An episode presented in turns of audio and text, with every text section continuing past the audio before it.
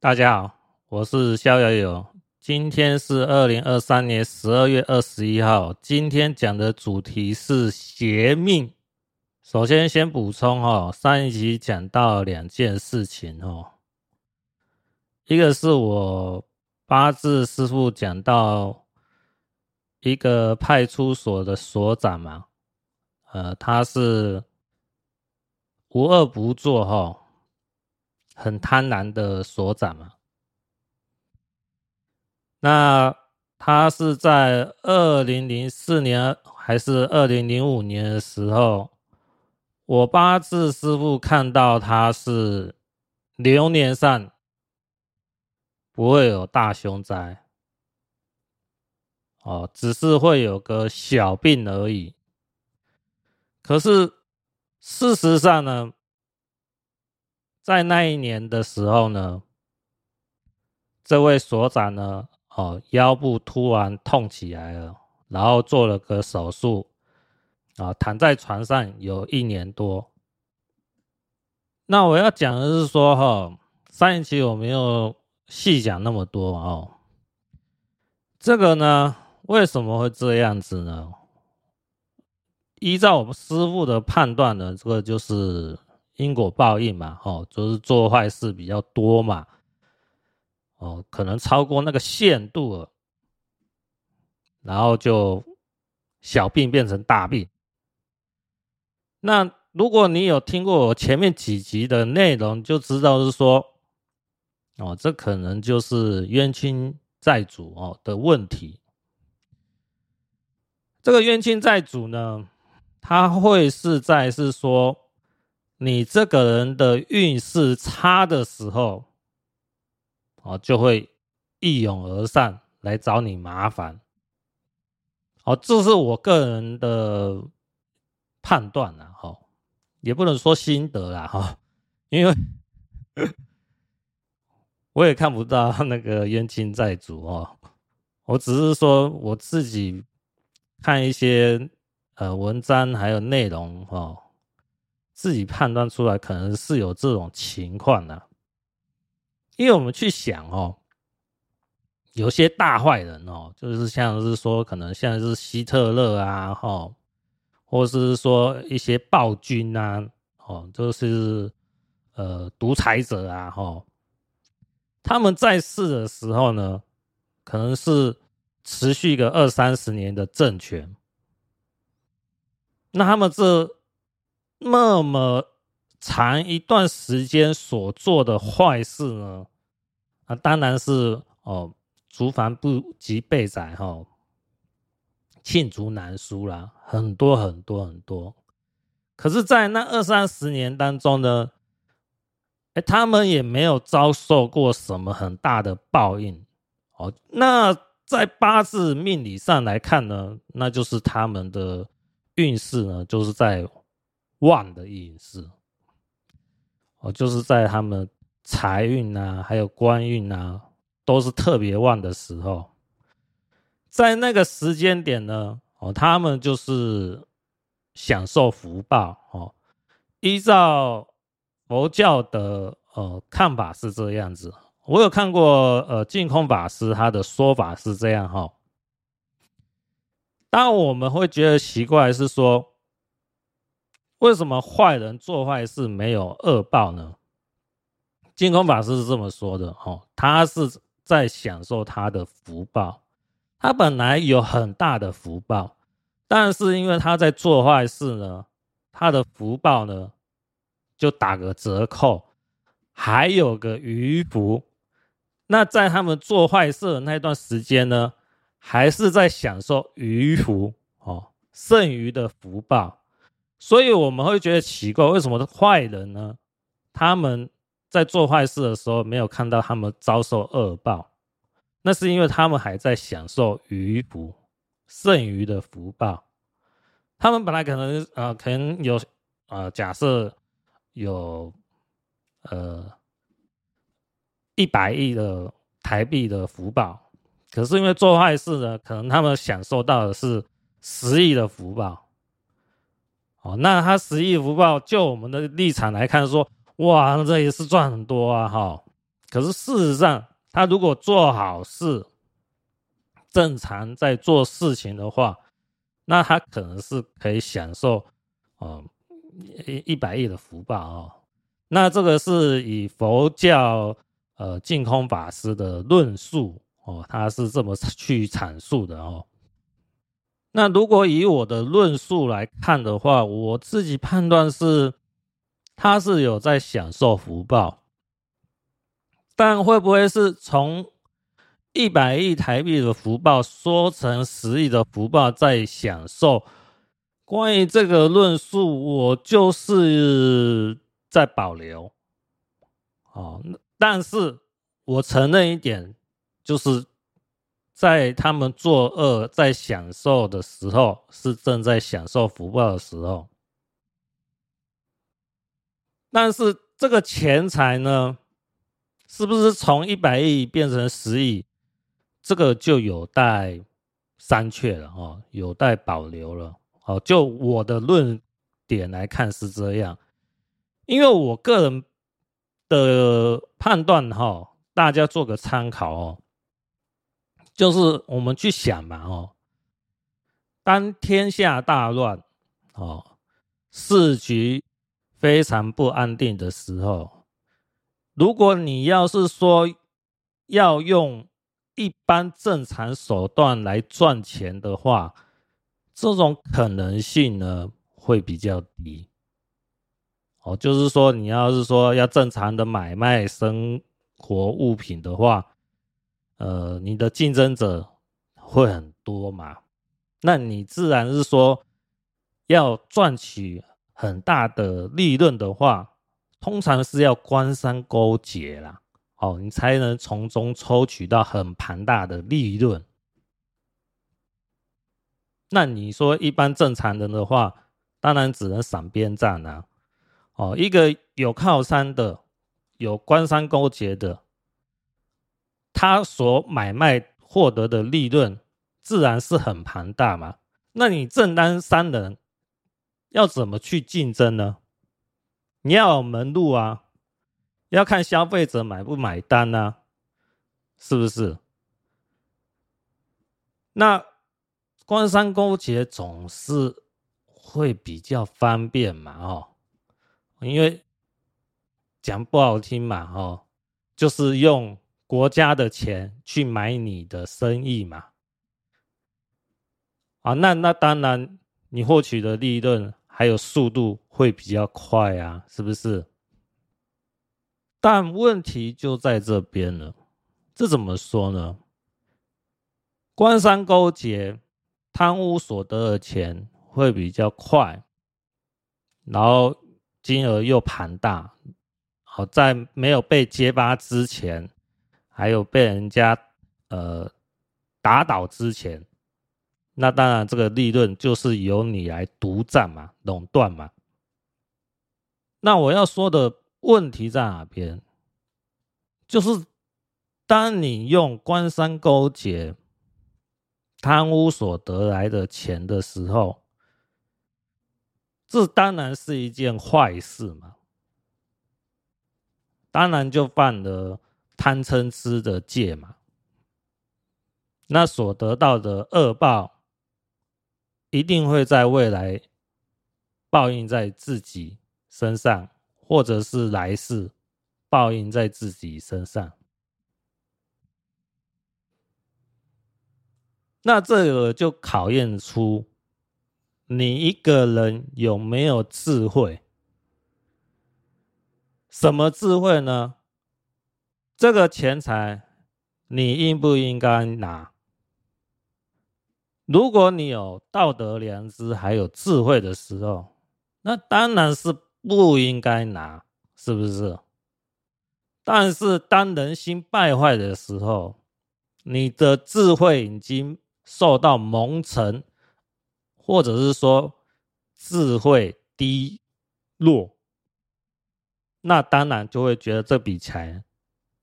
不赚白不赚，我当然要比别人快来赚呐、哦，是不是？通常会想要拿这笔不义之财的人，哦，就是不相信因果报应啊，哦，所以这种没有智慧的人呢，当然就会赚这笔黑心财嘛。不晓得哦，这个钱财呢，有可能会有现世报的问题，或者是来世报的问题，这都是呃智慧低落的人才会去做的事情。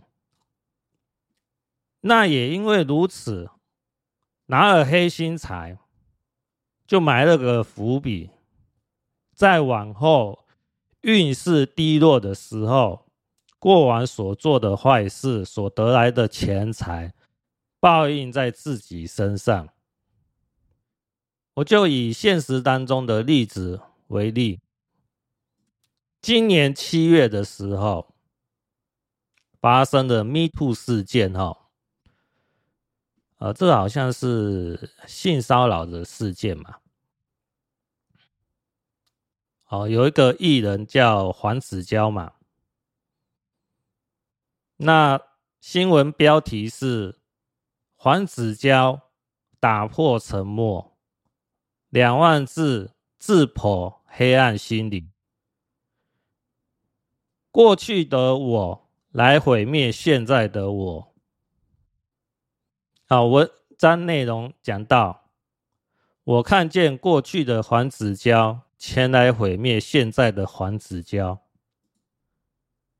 今天我们去思考一个问题：如果过去的黄子佼是清清白白的，那现在的黄子佼还会被过去的黄子佼来毁灭吗？自然是不可能嘛，是不是？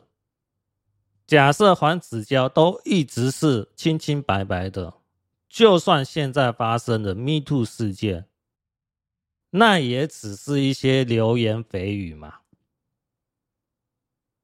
对现在的黄子佼来讲，自然伤害不大啊，因为我都是清清白白的啊。你这些流言蜚语、谣言，我自然就不会去理会啊，是不是？因为我清白嘛，别人也拿不出什么栽赃我的证据嘛，那我自然只是会受到一些哦无谓的风波哦所波及到自己，但是因为没有实证啊，因为我就是清白啊，自然就不会有太大的伤害嘛。但问题是。如果过去的我做了亏心事，那现在的我就要受到过去所做的亏心事所困扰吗？我记得我之前有讲过八字概念的时候，有讲到年月日时嘛。好，年柱是少年的时候我嘛，月柱是。呃，成年的时候的我嘛，日柱呢是中年时候的我嘛，时柱呢是晚年时候的我嘛。那我们以此来看，如果在日柱时候的我做了亏心事，我们以日柱作为太极点来看，年柱、月柱、时柱都是其他人。日柱的我去伤害其他人，也就是伤害时柱的话，当时间一过，我到了晚年的时候，也就是我到了时柱，晚年的我就要受到日柱那个时候的我所伤害。那晚年的我，如果不想要被日柱时候的我所伤害，要怎么办？其实，如果时间已过，就没办法，就只能遭灾了。但是我们学命理要有个概念就是趋吉避凶的概念。先去了解这个人世间的道理的概念我们清楚了畏惧了就不会去做一些坏事了。那我们就要很清楚嘛。只要日柱的时候的我不要做坏事啊不就没事了吗？那在命理上来讲，不做坏事就是空亡嘛，把这件事空掉，我不去做嘛，我不做坏事啊，就不不就没事了吗？对不对？那在晚年时候的我，在命理上，在八字上来看，哦，可能会有看到。日柱伤害时柱的现象，但是由于我在日柱的时候没有做坏事，那日柱伤害时柱的现象就是空亡的现象。空亡意味着什么？威力减半嘛。我们不敢说完全不会有坏事情发生在我身上，但是由于过去我的我没有做坏事，那我到晚年的时候，就算日柱来伤害我现在的时柱的时候，空完了，坏的事情威力减半了，我现在会受到的伤害呢？顶多就是有一些谣言，哦，就是人家会讲，是说啊，我曾经跟某某人见过面的，那我到晚年了，那个人出现，说我过去曾经伤害他，那我当然会觉得很莫名其妙啊。那就要看对方拿不拿得出来证据啊，拿得出来证据，那就是我过去确实伤害过对方嘛，那就是没有空亡嘛。那我过去完全没有伤害对方，那对方就没有证据嘛，就是空亡嘛。那他只能是说污蔑我、造谣我。要毁誉我的声誉，哦，这个事实上我们在看一些新闻案件也是会有看到嘛，哦，有些男的和女的交往本来就是会有一个缘分终了的时候嘛，那可能过个五年十年后，那女的就告这个男的说这个男的强奸我，啊，男的说。我根本没有去碰他啊，那女的就要提出证据出来啊，是不是？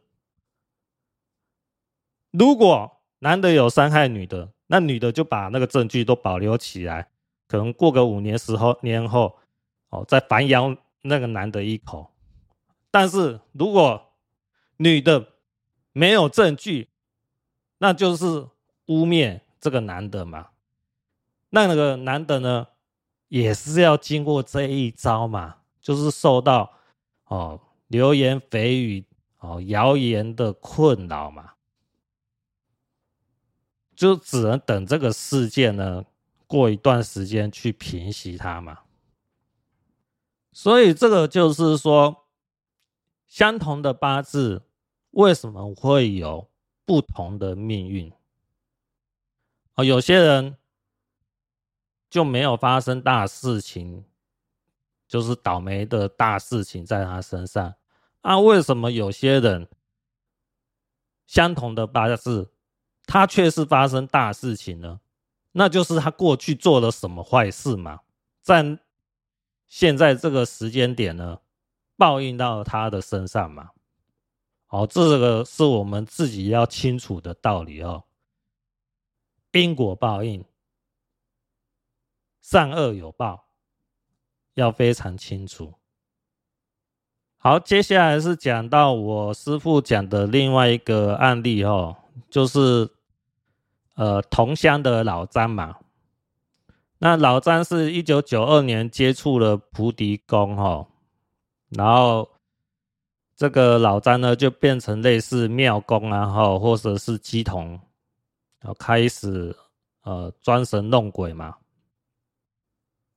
那我师父有讲到，一九九九年的时候，呃，那一年的冬天呢，我师父感冒了，然后去找这位老张的时候，他老婆哦，呃，弄个。瓶子还是扇子哈，啊，在我师父的脸上弄一下哦，我师傅睡了一个晚上就好了。关于这件事情呢，我师傅的解释是说，可能是对方走运吧，哦，就是老张走运哈，所以发生了神奇的事情哈，让我师傅呢也体验到，哎，这个老张。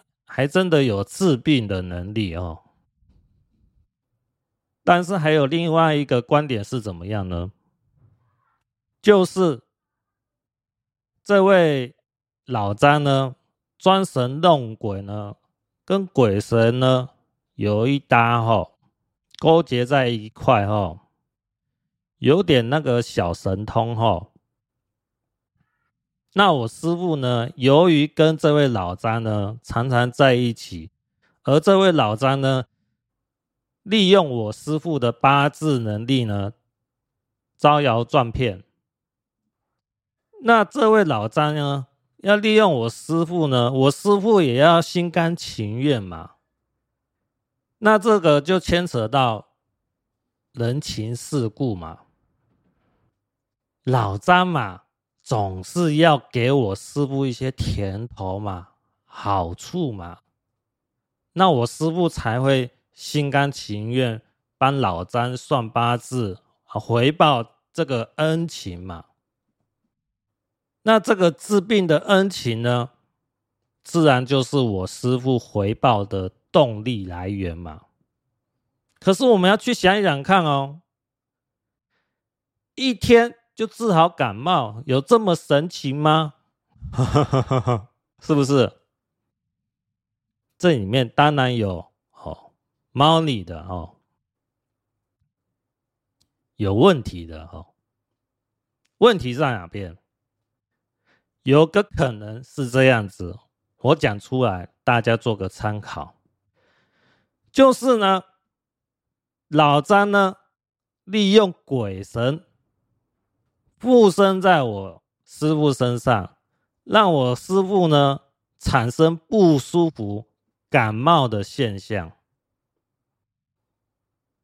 那我师父呢，自然会想到是说，哎，老张有治病的能力啊。那问问看老张，看能不能治治看嘛？哎，老张就等我师傅去找他，然后他老婆呢，用扇子哦，在我师傅的脸上轻轻一挥，哦，就吩咐我师傅回家睡个觉就可以了。哎，睡了一觉，真的好了，这么神奇。可是我们去看一下嘛，如果老张派鬼神去附身在我师傅身上，让我师傅身体不舒服。那我师傅去找老张的时候，老张那边只要做做样子嘛，跟鬼神暗中说：“哎，你可以回来了哦。”那鬼神一归位，我师傅就没有鬼神附身了，回到家自然就病好了。有没有觉得很神奇啊？有没有觉得很卑鄙无耻啊？这个呢，就是今天我所要讲的邪命的一种。那什么是邪命呢？我待会解释哈。关于老张对我师父治病的情况呢，我再举一个例子呢，是净空法师讲到的。大家可以搜寻 YouTube 哈。标题是五种邪命哈，这个是净空法师讲的案例哈，我陈述给大家一遍哈。净空法师是这么说的：净空法师刚到美国的时候，就见过一位法师。这位法师在还没有出家之前呢，是一位道士，有学了一些法术，好像有点神通。那这位法师呢，有很多信徒，不管是在家的居士呢，还是说出家的人呢，去找他的时候，这位法师呢，会叮咛一句：“你有什么不舒服的事情的时候呢，你就来找我。”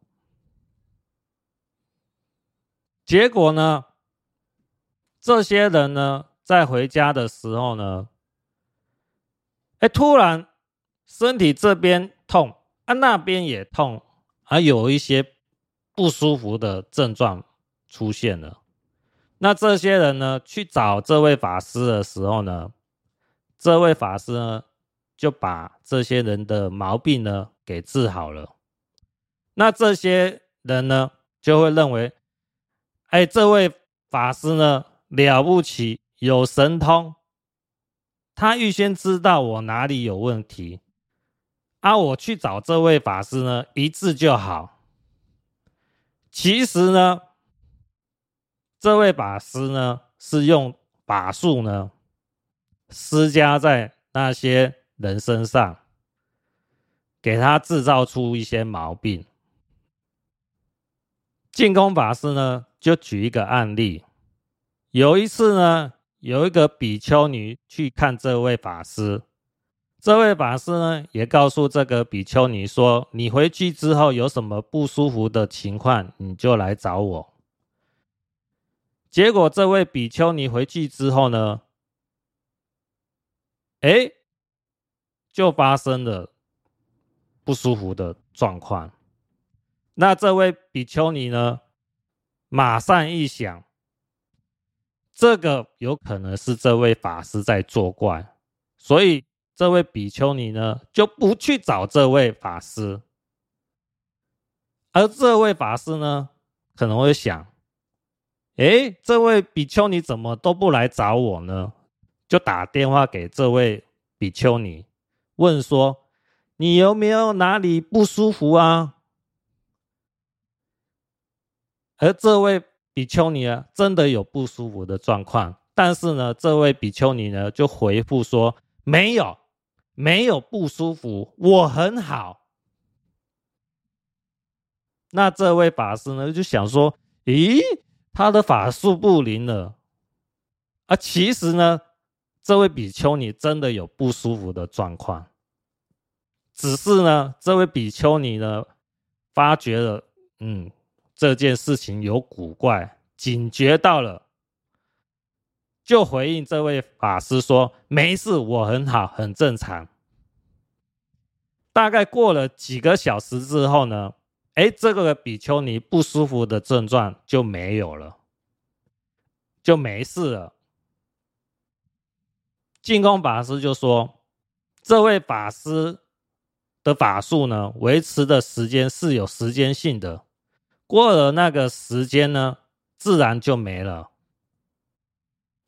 净空法师呢说：“呃，曾经拜访过这位老法师哈。”但是净空法师呢，对他敬而远之。哈，那如今这位法师呢，已经过世了。哈，而这位法师的呢，信徒呢很多。这位法师呢，用这些法术呢，就属于邪命的一种。这位法师的目的呢，全都是为了利养。利养，名利的利，养生的养，利养，就是给人施展神通，让对方觉得我很厉害，然后信徒呢就会乖乖的把自己的财物呢贡献给这位法师。好，这个就叫做利养。净空法师所讲的这位法师呢，和我师父所遇到的老张呢，吼，呃，是有异曲同工之妙哦，就是施展一些法术啊，治病啊，哦，招揽信徒啊，为了就是信徒所贡献的金钱，哦，这个就叫做利养。而这两位呢，就是犯了邪命的一种。好，再举一个案例，这个案例呢，可能有争议，但是呢，我们可以做个参考。就是我之前讲到了一位叫做冯冯居士的哈，他有天眼通，可以帮人看哦身体哪里有部位呃出问题哈，器官哪边出问题。哦，身体健不健康？哦，还可以就是说，呃，看到后千里之外这个人他的症状怎么样？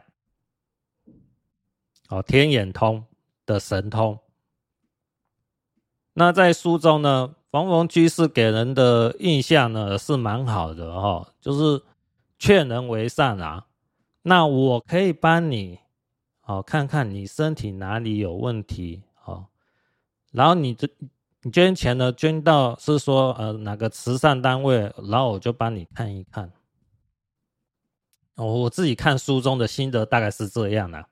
我对冯冯居士的印象也蛮好的，但是呢，当我去了解这个邪命的时候呢，就认为逢逢居士有可能就是邪命的一种。这怎么说呢？邪命呢？他有一个目的呢，就是为了利养，就是金钱。那可能有人会说，冯冯居士都是劝人向善的啊，也没有主动跟人家收钱啊，也是叫人捐款到慈善单位啊，啊，怎么会是说说冯冯居士是邪命的一种呢？但是我们哈、哦、去细想一下哦，冯冯居士呢，他写文章，哦给杂志或者是书局，会收到稿金吗？那他写这些神奇的案例，就是发生在自己身上，帮来访的客人看病的情况，写这些事情。哦，写神通的事情，帮人怎么看病，写的文章，给杂志社或者是书局，一定会收到稿金，或者是版税。哦，因为冯冯居士有出书，那是不是拿到钱了？那是不是因为冯冯居士利用他的神通写了文章，而获取了稿金和版税，拿到了利养？这样是不是符合了邪命的情况呢？是不是？大家可以去思考一下哦。我刚才讲了那么多邪命哦，邪命邪命哦，大家可能会想说，邪命到底是什么？你逍遥我都不讲清楚哦。好，我跟大家解释一下哦，什么叫做邪命？哈，邪命呢是指不如法的生活，不如法的生活。那我个人讲白话一点的解释呢，就是。为了生活开销，做不如法的职业或事情。那在佛光大辞典上面解释什么叫做不如法。首先，我们先了解什么叫做如法。如法呢，是指遵循佛陀所说的教法，或符合正确正当的道理的人，就叫做如法。反之，违背正理、违背佛陀所示之教法，处处不能相应的情形呢，则称为不如法。比如讲布施呢，有尊重施、无畏施、不忘报施，这个呢就叫做如法施。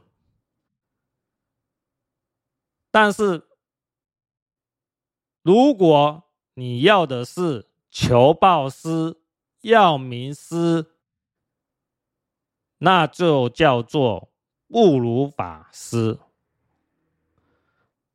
讲白话呢，就是我做财布施呢，不求回报，这个就叫做如法施。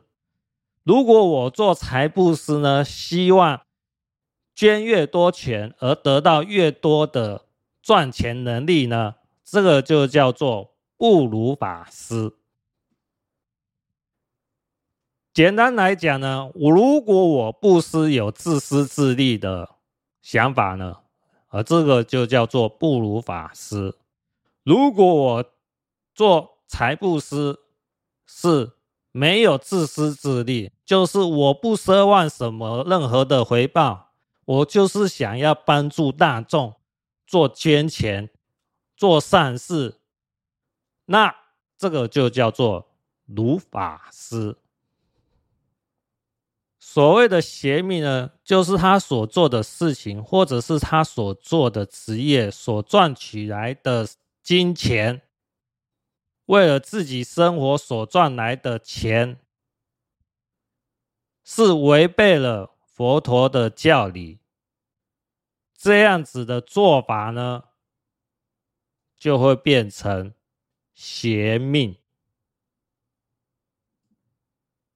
那我刚才讲到逢逢居士嘛，他呢是利用自己的神通呢帮人家看病，他自己呢就把自己所经历的事情呢写成文章，得到稿费，还有出书得到版税，这种呢就有可能是邪命的一种。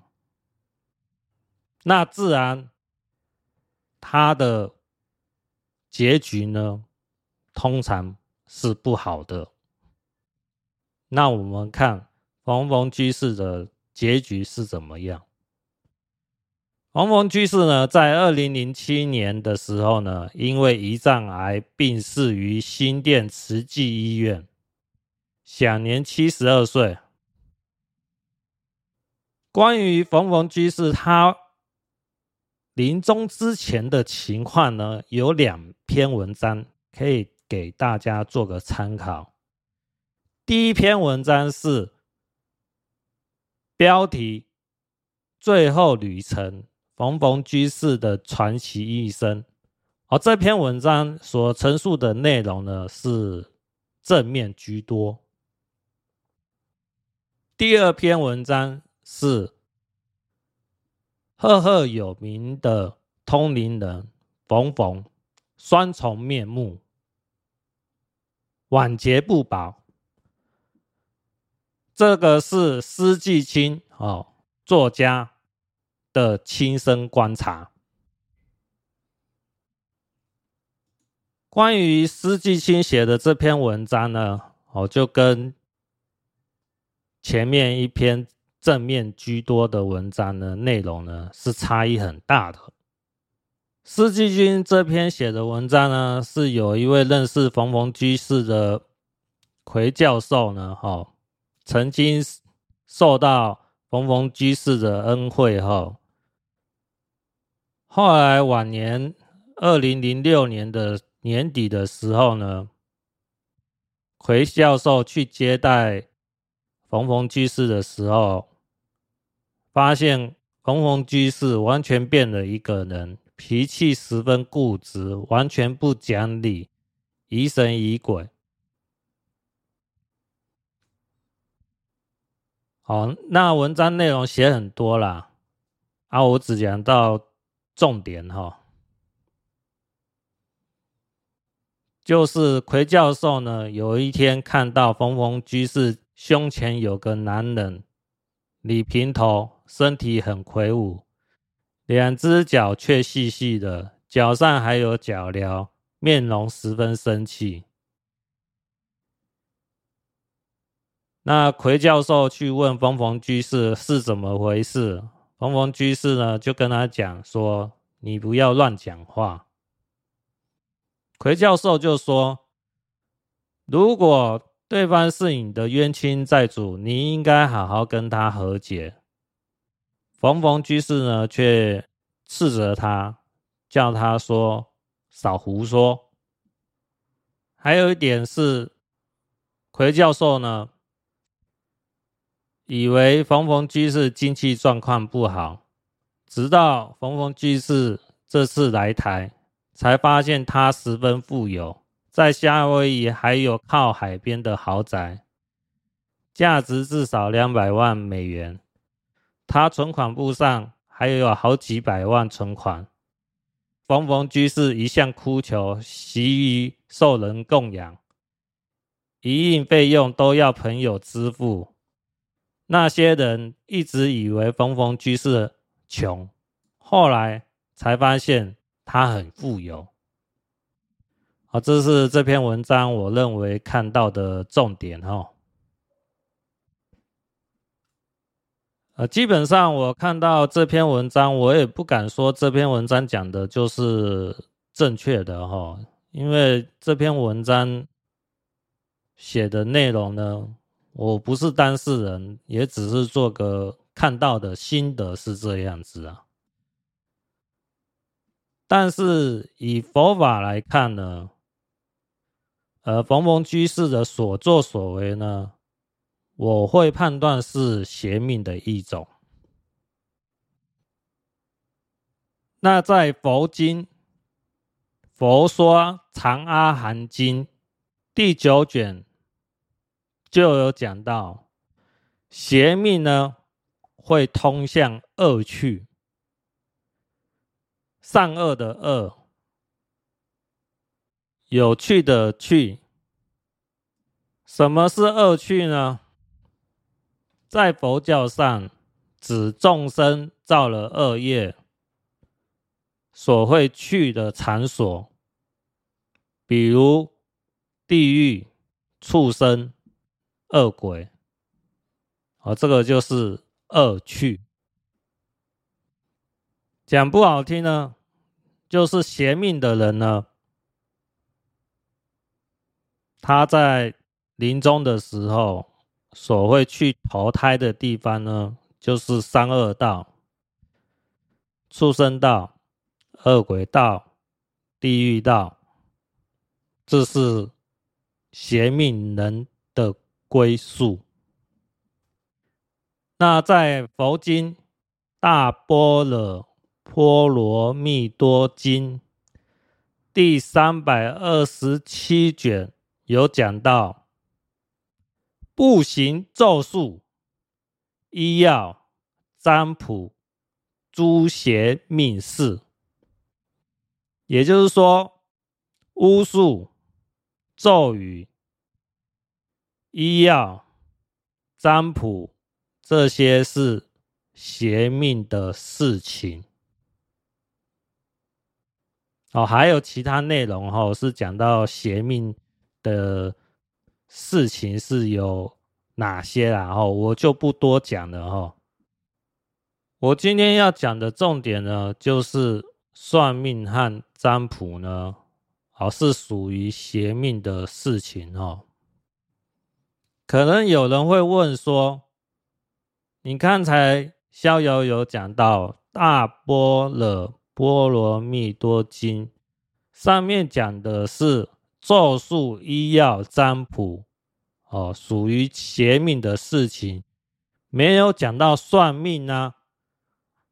啊，你逍遥游为什么把算命也加进来呢？关于这一点呢，我跟大家解释一下哦。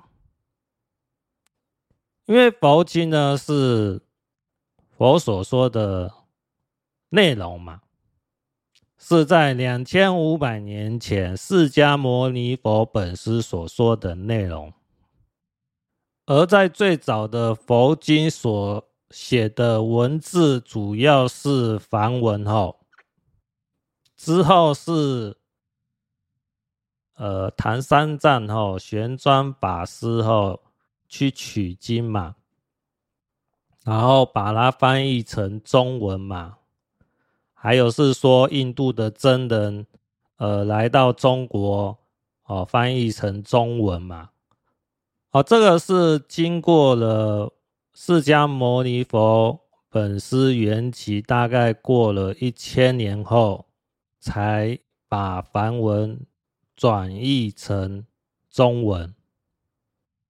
那我们想想看哈，我去查到，呃，《大战经》那个网络有线上搜寻系统哦，大概是西元五百多年哈，查得到占卜这个名词，而算命这个名词呢，大概是西元一千一百多年才出现哈。呃，我之前看过梁相任前辈的书籍哈，就我印象当中哈，而，中国命理发展的脉络呢，大概是先是甲骨文，之后出现哦，周文王的《周易》《易经》，啊，之后有了择日，到了唐朝吕虚中的时候。韩愈写吕虚中的墓志铭有写到：以人的出生年月日所值日辰之干，向生盛衰死，相旺斟酌，推人受邀贫贵贱，利不利？则先处其年时，百不思一二。大概西元七百多年，李希宗这个时候才有了八字的雏形，而这个时候只有前三柱年柱、月柱、日柱而已，还没到十柱后。这是八字的雏形，可是，在那个时间点，西元七百多年。才有了算命的概念。那以中国命理史来看的话，先是占卜，后来择日，最后才有八字算命这个论述。我个人看法呢，算命呢是从占卜衍生出来的哦结果。而在佛经上翻译成中文的那个时候的古人呢，还没有算命的概念，但是有占卜的概念。所以说，我认为，既然算命是从占卜衍生出来的，自然算命也是邪命的一种。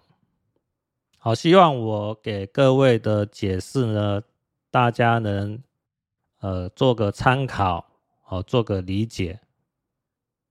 那在龙树菩萨大约西元三世纪所写的大制度论上，有写到有五种邪命。第一种，为利养，故乍现。异象奇特。